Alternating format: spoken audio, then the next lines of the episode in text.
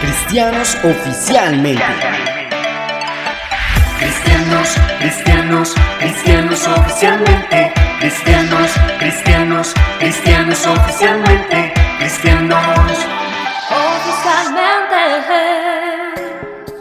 Hola a todos, yo les bendiga, soy Edson Fabián, me alegra saludarles y como siempre me siento muy emocionado el poderles transmitir un corto mensaje, pero con una enseñanza enorme. El Señor es muy muy bueno y Él es el que pone tanto el querer como el hacer y aquí estamos dispuestos a continuar esta labor junto a mi compañera Carolai. Hola, Dios les bendiga, ya estamos sobre nuestro episodio número 12. Son 12 las enseñanzas que el Señor Jesús nos ha permitido compartirles a todos ustedes.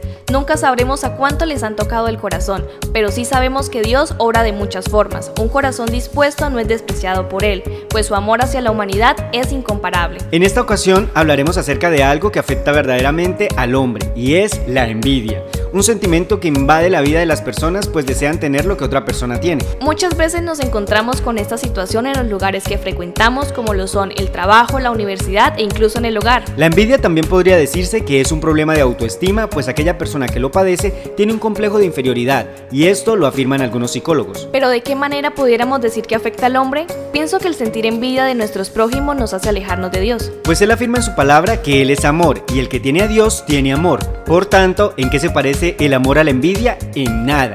Si existe envidia en nuestro corazón, allí no puede reinar el Señor. Las escrituras mencionan en el libro de Eclesiastés capítulo 4, verso 4, He visto asimismo que todo trabajo y toda excelencia de obras despierta la envidia del hombre contra su prójimo. También esto es vanidad y aflicción de espíritu.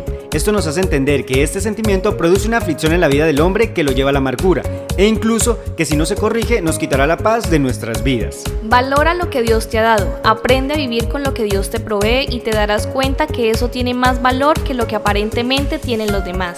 Ya tomaste una decisión, Jesús trae una ruta para tu salvación, así que guarda tu corazón de lo vano y de lo que te daña, y verás la bendición del Señor. Ningún ser humano es perfecto, y en algún momento de nuestras vidas pudimos haber experimentado este sentimiento hacia otros, pero esto es demasiado normal.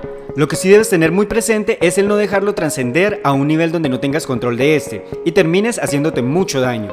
El Señor Jesús puede y está dispuesto a ayudarte en todos los aspectos de tu vida si solo le das la oportunidad y le abres tu corazón y así Él pueda obrar de mil maneras. No permitas que tu vida sea controlada por este tipo de sentimientos. Dios tiene grandes propósitos contigo. Aquí ya nos despedimos, Dios les bendiga enormemente y nos vemos en una próxima ocasión.